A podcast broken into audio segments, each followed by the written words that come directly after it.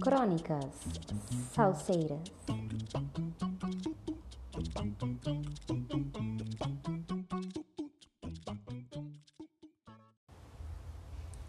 Olá, sejam muito bem-vindos. Aqui quem fala é a Laiane Furtes, uma brasileira apaixonada por música e com forte tendência à melomania salseira.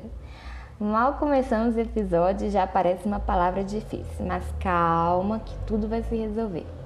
De acordo com o dicionário de língua portuguesa, melômano é o indivíduo amante e conhecedor de música, intérpretes e estilos musicais, podendo chegar até a uma obsessão.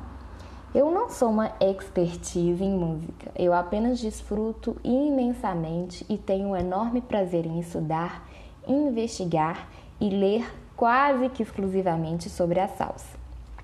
O que mais me fascina nesse ritmo é que, por mais que escute todos os dias, parece que eu nunca fico saciada. Sempre há uma música ou uma orquestra ali a ser descoberta. Afinal, foram mais de meio século de improvisações musicais misturando ritmos populares, caribenhos, antilhanos e afro-caribenhos. Agora, imagino tanto de história que há por trás do maior gênero musical latino-americano?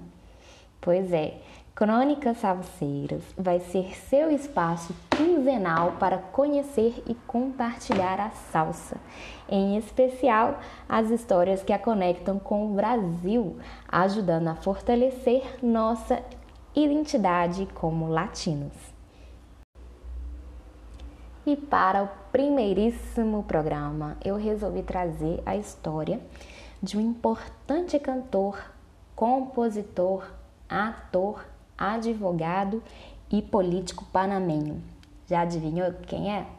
Estou falando dele, de Rubem Blas Pelio Luna, responsável por criar uma salsa consciente que falaria não somente ao corpo, mas também ao cérebro do público.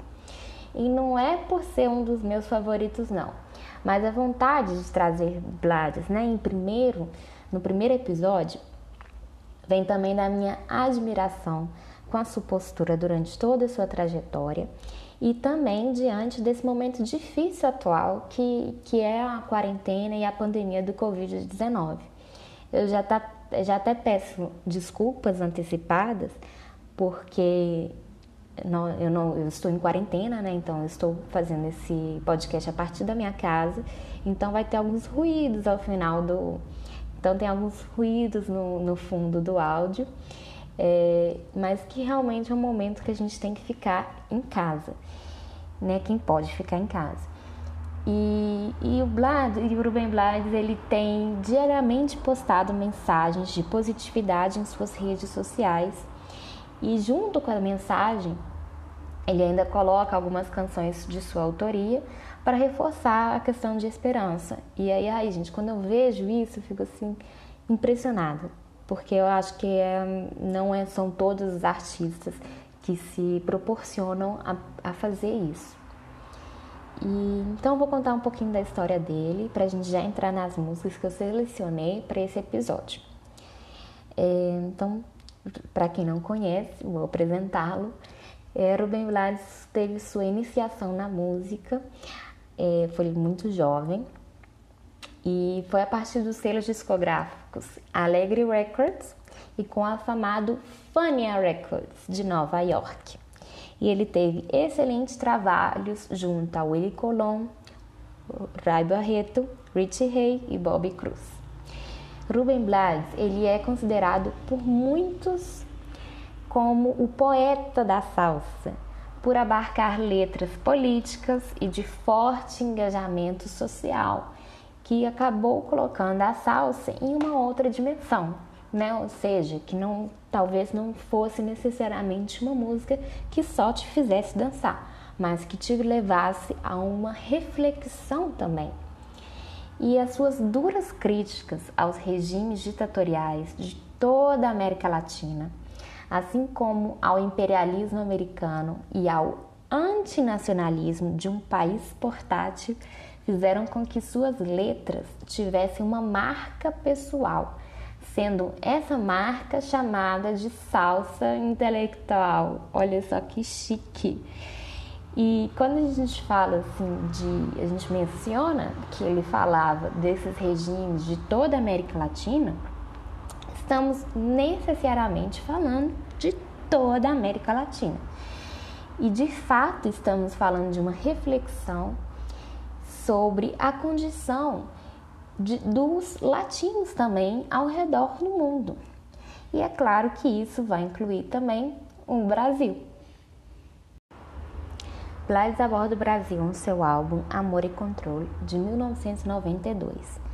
Esse foi um álbum extremamente elogiado, principalmente pela canção que dá título ao álbum. Mas nesse momento eu vou focar em outras canções, porque afinal, apenas com um olhar mais delicado e perspicaz de uma brasileira, saberia que a letra se refere ao próprio país. Então, as canções que eu vou trazer neste episódio são El Apagón, Naturaleza Muerta e El Cilindro. Eu vou começar contando a história dessa última, que é El Cilindro. Nunca ouviu a história do Césio 137? Se você, assim como eu, ainda não era nascido, certamente estudou ou viu o filme durante as aulas de química na escola. Afinal, foi o segundo maior acidente radiológico do mundo, perdendo apenas para o acidente nuclear de Chernobyl. Para os que não se lembram, a história começa em 1985, quando o Instituto de Tratamento de Câncer desativa sua unidade de Goiânia. Quase todos os equipamentos foram levados, mas uma máquina de teleterapia, que é uma espécie de radioterapia, é deixada para trás. O aparelho usava cloreto de césio em pó como fonte de energia. E foi em dois anos depois, em setembro de 1987, que dois catadores de recicláveis viram o aparelho ali que chamaram a atenção. Eles pensaram que seria um, um aparelho muito valioso e que queriam separar as peças para poder vendê-los em ferro velho. O dono de um ferro velho acha a máquina interessante e a compra e manda dois de seus funcionários retirarem as peças mais valiosas. Dentro do aparelho, eles acham a cápsula com 19 gramas de césio 137. À noite, seu brilho verde azulado chama a atenção. Pensando ser algo de grande valor, o proprietário do ferro velho leva essa cápsula para casa.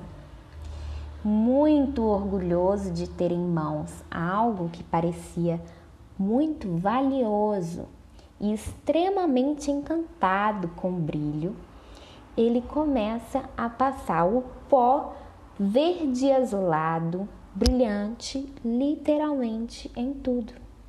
Ele passa no corpo, nos móveis da casa, coloca junto ao pequeno oratório que tinha dentro de casa, chama os amigos e os vizinhos para admirar, admirarem o brilho daquele pó que brilhava tanto no escuro. E em um dos casos, uma menina de seis anos chegou até a ingerir esse pó junto com o pão. Acontece que após alguns dias eles começaram a passar mal, com sintomas de náuseas, tonturas, vômitos e diarreias. Só que eles pensavam que fosse algo que eles tivessem comido. Um mês depois dessa grande descoberta, do, da cápsula. A menina que havia comido Césio 137 com pão faleceu. E aí a sua mãe começa a desconfiar que todos aqueles que entraram em contato com o pó ficaram doentes. E ela, muito intrigada, como qualquer outra mãe ou mulher, ela decide levar essa cápsula à vigilância sanitária, que imediatamente identifica a substância radioativa que fora indevidamente descartada. E no final de setembro, então, os técnicos da Comissão Nacional de Energia Nuclear, policiais militares, eles começaram então a fazer a descontaminação da região. É, a, no final, a, a mulher também, a que fez a denúncia, ela chegou a falecer. No total foram quatro, é, foram quatro mortes e um total de 112,8 mil pessoas passaram a ser monitoradas, sendo 129 gravemente contaminadas.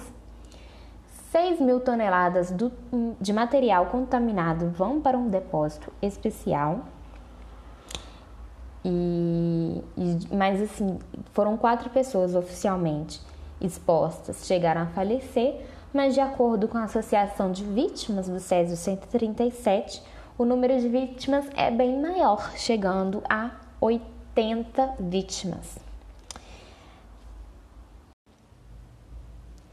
Agora que você já lembrou a história, vamos escutar a música?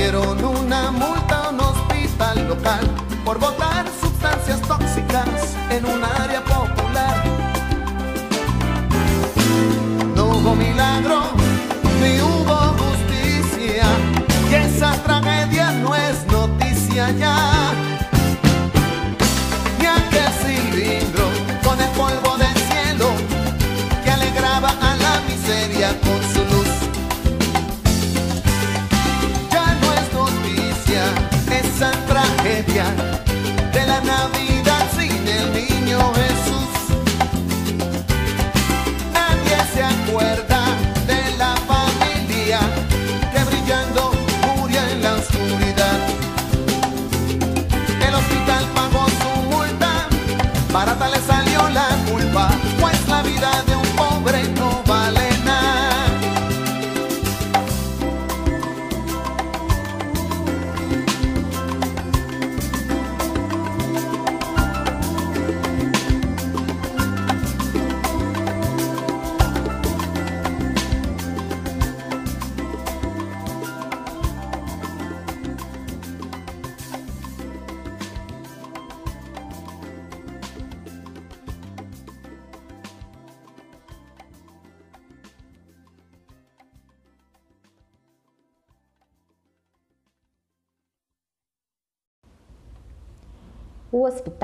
Pagou a sua multa. A culpa saiu barata, pois a vida de um pobre não vale nada. Essa última frase é bem forte, assim que acredito como o resto da composição também. E eu fico cada vez mais impressionada com a habilidade de transformar em melodia uma história de tanta dor e com metáforas tão profundas apontando a desigualdade e a injustiça, mostrando ao mundo um, um crime né, é, ambiental, uma tragédia que aconteceu aqui no nosso país e dando a oportunidade de, das, do mundo ter conhecido a nossa história. Em Naturaleza Muerta, somos já é um pouquinho diferente, né? Não tem uma história tão tão bem construída como Cilindro, né? Ela é uma música cheia de metáforas e talvez a minha interpretação não seja a mesma que que Blas ao escrever a composição. É, bem no início da música, a gente já é um pouco familiarizado com um ritmo bastante brasileiro, que é o samba. Blades apostou nos tambores, na cuica e nos demais instrumentos de percussão tipicamente utilizados no nosso samba. Ele já começa a música com uma interjeição, né, que é o usada no início e no final. E para mim lembra um pouco do Canto de Três Raças, que é a canção eternizada por Clara Nunes, que relata a construção do Brasil a partir de trabalho escravizado e doloroso de índios, negros e mestiços. Eu não posso afirmar 100% que é uma cópia da, da, canção da Clara Nunes, mas é, eu mas me lembra assim, aí vocês vão escutar e me falem se vocês lembram ou não. Eu acho que lembra. E ao longo da canção também a gente pode toda essa minha interpretação ela um pouco das metáforas, mas é, interpretação minha, ok, gente? Ao longo da letra, gente, é, ele relata a venda ao estrangeiro da última árvore do Brasil para pagar uma dívida externa. A gente sabe pela história que a primeira matéria-prima a ser comercializada foi uma árvore, né? Foi o pau-brasil, que inclusive deu o nome ao nosso país. Os nativos, eles foram utilizados como mão de obra para realizar o trabalho de exploração da madeira e entregá-las aos portugueses em troca de pequenas coisas vindas do continente europeu. Em 2004, gente, o pau-brasil ele foi adicionado na lista de árvores ameaçadas de extinção. Então foi é, realmente uma exploração que não teve uma consciência de, de replantação. Então foi muito forte no início, né, do de 1500 a 1800 já o litoral brasileiro nordestino já não existiam tantas árvores assim e apenas agora, né, nesse nosso século, foi realmente adicionada à lista de extinção. O caso do pau-brasil ele foi um bom exemplo para demonstrar como a ganância do homem ele pode ser prejudicial às espécies. Há até um ditado indígena que afirma que somente quando for cortada a última árvore, pescado o último peixe, poluído o último rio, que as pessoas vão perceber que não podem comer dinheiro. Então, essa canção pode ser também uma denúncia né, dessa questão da gente explorar tantas as coisas pelo dinheiro, sem pensar nas consequências. Eu também penso que a letra, né, é a, o título da canção, Natureza Muerta, o que, que é a natureza morta? É, na arte, a natureza morta é chamada de todas de todas as pinturas, quadros que retratam. Esse, é, um, sabe esses quadros que a gente vê que os pintores faziam um vaso com, com frutas e as frutas estavam lá intactas? Esse tipo de quadro, esse tipo de arte, a gente nomina de natureza morta. O artista ele está pintando a natureza morta. Então eu penso também que a, a música se trata de um retrato de, um, de, uma, de uma coisa que já não existe mais. Não é. Hum, consertando, é que não existe mais essa ganância do homem, mas é que uma coisa que. É, um, alguma coisa é, vegetal da natureza que deixou de existir. Então, e também no, na letra ele fala né, do, do quadro que o, o ministério é para querer o desenvolvimento e o progresso, né? Ele tem um quadro na parede que mostra uma selva, uma flora, né, animais e que não existe mais não existe mais. Então, uma coisa para lembrar que também que para querer o desenvolvimento, essa ideia de para querer o desenvolvimento, para que um país possa se desenvolver, ele necessita acabar com a sua vegetação, ele precisa explorar aquilo tudo e aquilo lá deixa de existir, não existe mais. Ou seja, então tem um pouco desse jogo. É, desse jogo de, de metáforas e ele termina a canção falando que o último, a última árvore foi para o estrangeiro, que me faz pensar também que a gente todas as nossas riquezas a gente exporta, a gente a gente não fica com ela, a gente não valoriza, a gente vende, tudo a gente vende, vende o, e vende a um preço muito barato, vende assim por uma riqueza enorme e vende por um, uma coisa insignificante, um valor muito insignificante. E aí poderia descrever inúmeras coisas que o nosso país fez, mas que eu vou deixar no ar, porque para deixar você pensando um pouco, refletindo um pouco também do que é que pode significar essa canção da Naturaleza Muerta.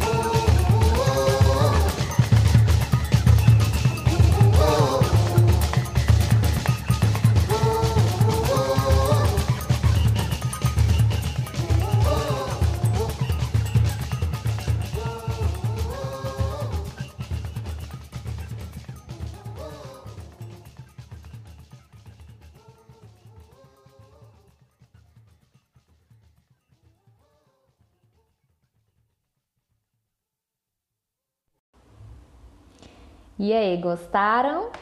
E qual é a opinião de vocês? A mesma que a minha? Pois é, dá para dar muita refletida, dá para viajar bastante. E a última canção também dá para viajar um pouco na interpretação também. A primeira vez que eu escutei ela, que é El Apagon, que na verdade é a primeira música do, do álbum Amor e Controle, de 1992, da, do selho gráfico Sony. Ela é a primeira canção, a primeira vez que eu escutei, eu não associei ao Brasil. Porque ela é uma letra que ela fala, é uma canção que fala dos regimes, é,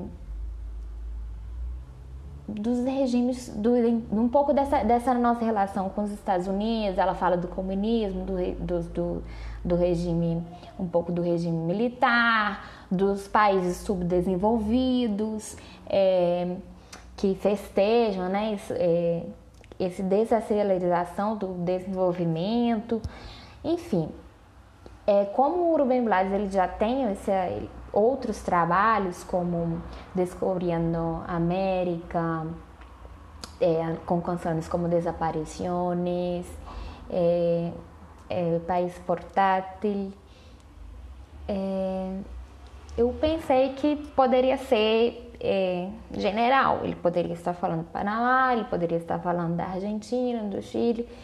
Não pensei necessariamente do Brasil. Mas eu estava ouvindo esse álbum de novo e me atentei a uma parte que ele fala: La tierra é Sônia Braga. E eu pensei, nossa, será que existe outra Sônia Braga que seja tão famosa assim, gente? E eu fiquei pensando, eu falei assim, não, ele está falando é da nossa Sônia Braga, é da nossa atriz, a nossa atriz que fez Gabriela, que fez né, a famosa Tieta, que fez Dona Flor e seus dois maridos, né? A Tieta da Agreste. E eu falei assim, meu Deus, ele tá falando da Sônia Braga. ele está falando realmente do Brasil. E porque esse é uma, um álbum de 1992. E ela, a Sônia Braga, a gente, ela já já era conhecida, né? Ela já era famosa. Ela ganhou muito destaque em 75 como Gabriela. Ela ela tomou o Brasil, tornando-se um nome conhecido, né? Ah, inclusive tendo uma página no jornal britânico falando sobre ela. Foi realmente uma telenovela da obra do Jorge Amado que atingiu o mundo. A gente normalmente a gente, aqui no Brasil a gente tende a subestimar os nossos artistas, né, os nossos escritores, os nossos poetas, mas que lá fora a gente, as pessoas realmente admiram muito, muito mais do que nós mesmos brasileiros. O Jorge Amado, ele, a gente sabe que ele tem um trabalho é, extremamente valioso. Tem um outro artista salseiro, um outro cantor, que ele fez uma música baseada em um livro do Jorge Amado. Só que essa história eu vou guardar para para os próximos episódios. Vou te deixar aí um pouco curioso para saber, mas que me fez pensar duas vezes, né, que talvez ele, o Blades realmente estivesse falando da Sônia Braga, da nossa atriz. Então, analisando a letra novamente, né, ele conta um pouco da. Começa falando que teve uma, um apagão, que acabou a luz e fez, acabou a luz e a partir dessa falta de luz acabou a tortura e a subversão do, do, do desgoverno, assim, por assim dizer. Que o apagão colocou o final de, colocou o final de uma etapa. Não mais torturas, né, se, se foi a luz, né? Se foi, se foi a luz. E o coro fala que aqui em El Sul Desarrollo, la tierra de Zona Braga, ou seja, aqui no, em no, sub, no subdesenvolvimento, a terra de Sônia Braga, o que faz, o que el que lo, no lo hace la paga, o que não faz se paga. De abuelas e dictadores, de santos e pecadores. Ou seja, de avós e de, de ditadores, de santos e pecadores. Então ele vai contando um pouco dessa história E sim, eu é, um pouco dessa relação do imperialismo também, a gente pode associar muito com o final da ditadura, pelo momento que a, o álbum foi lançado, né? E ele também conta que, da, que há 10 quadras do interrogatório, né, de onde a gente se pro, protesta, cancelou a versão local de um concurso de beleza da, da Miss Universo. E curiosamente, em 1990, o Brasil não participou da Miss Universo devido ao, ao, alguma, ao final da ao final da extinta TV Tupi e algumas algumas brigas externas com outros canais televisivos. Em 1990 não teve é, a Miss Universo. E aí eu não sei até que ponto se, se essa história que ele conta na letra é verdadeira ou se ele inventou. Isso eu não consegui descobrir. E se alguém souber da história, pode mandar enviar para mim, por favor, que eu ficarei muito feliz em saber. É, então eu vou deixar, minha análise vai ir até aí e vou deixar vocês escutando a música e tirem suas próprias conclusões do que ele fala e que eu acho que realmente poderia ser qualquer país da América Latina, porque nossa, nossa história com a ditadura é bem parecida, infelizmente.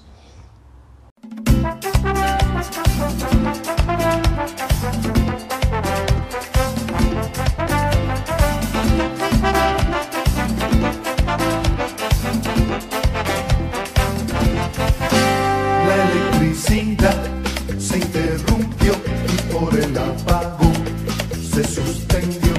la tortura de un subversivo por un empleado del desgobierno, ya que el apago también puso fin al sonido de un baladista ruin. Hubo discos trazaba los gritos de víctima y de victimario. No más torturas abran el hoyo, se fue la luz.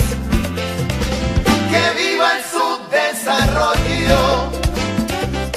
¿A quién es usted? La tierra de Sonia Baraga.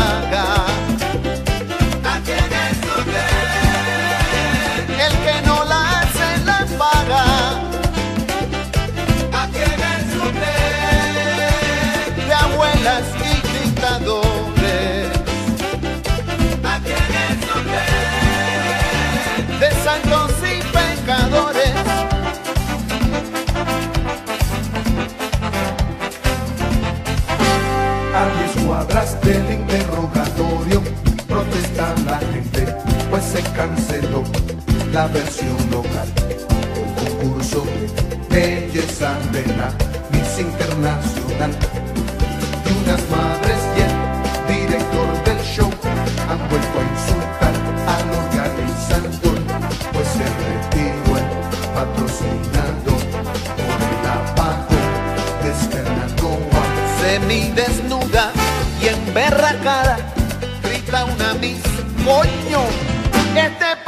sirve para nada.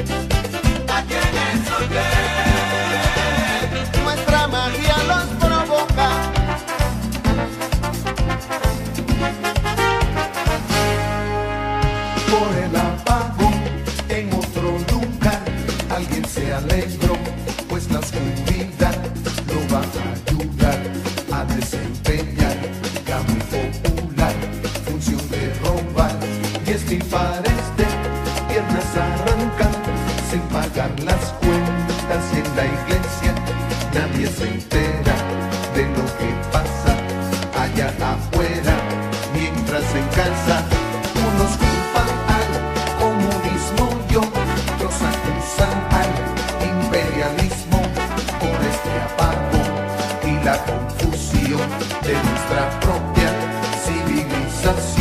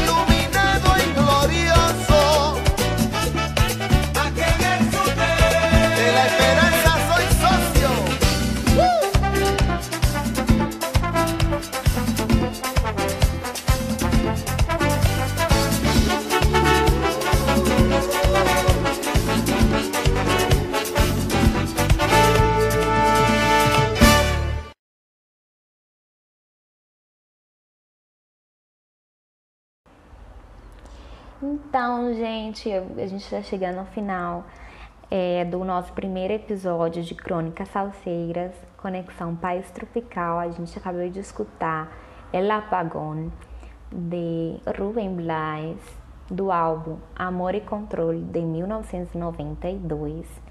É, a gente ficou, eu contei né, para vocês três histórias aí. Espero que vocês tenham gostado. Gostaria de fazer alguns agradecimentos especiais de algumas pessoas que me proporcionaram é, dar esse impulso de construir o podcast.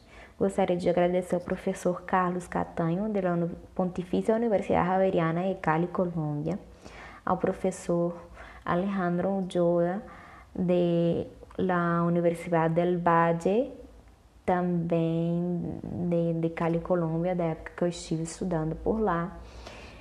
É, eu gostaria de agradecer também a Emília Pedra, que é uma bailarina profissional de timba, que recentemente me enviou um vídeo, que eu agradeço ela imensamente por ter me enviado esse vídeo, que me deu é, coragem de tirar esse projeto do papel. E também a nossa rainha do carnaval, a Maíra Rodrigues, que por por dois momentos já me, me uma frase assim muito é, simples, mas que me ajudou a ter confiança e para poder fazer esse podcast também. Gostaria de agradecer também é, a minha família, é, ao Christian Rodrigues também por todo o apoio é, psicológico e, e motivacional também. É, gente, o meu contato que vocês podem enviar sugestões, é, agradecimentos, elogios. É, o contato é no e-mail crônicasalseira.brasil@gmail.com. Repetindo, crônicasalseira.brasil@gmail.com. Esse e-mail também estará na descrição do episódio, então vocês podem enviar sugestões, áudios, é, todo, todo qualquer apoio é sempre muito bem-vindo. Então, gente, eu fico por aqui. É, muito obrigada pela presença até o momento. É, encontro vocês daqui a 15 dias.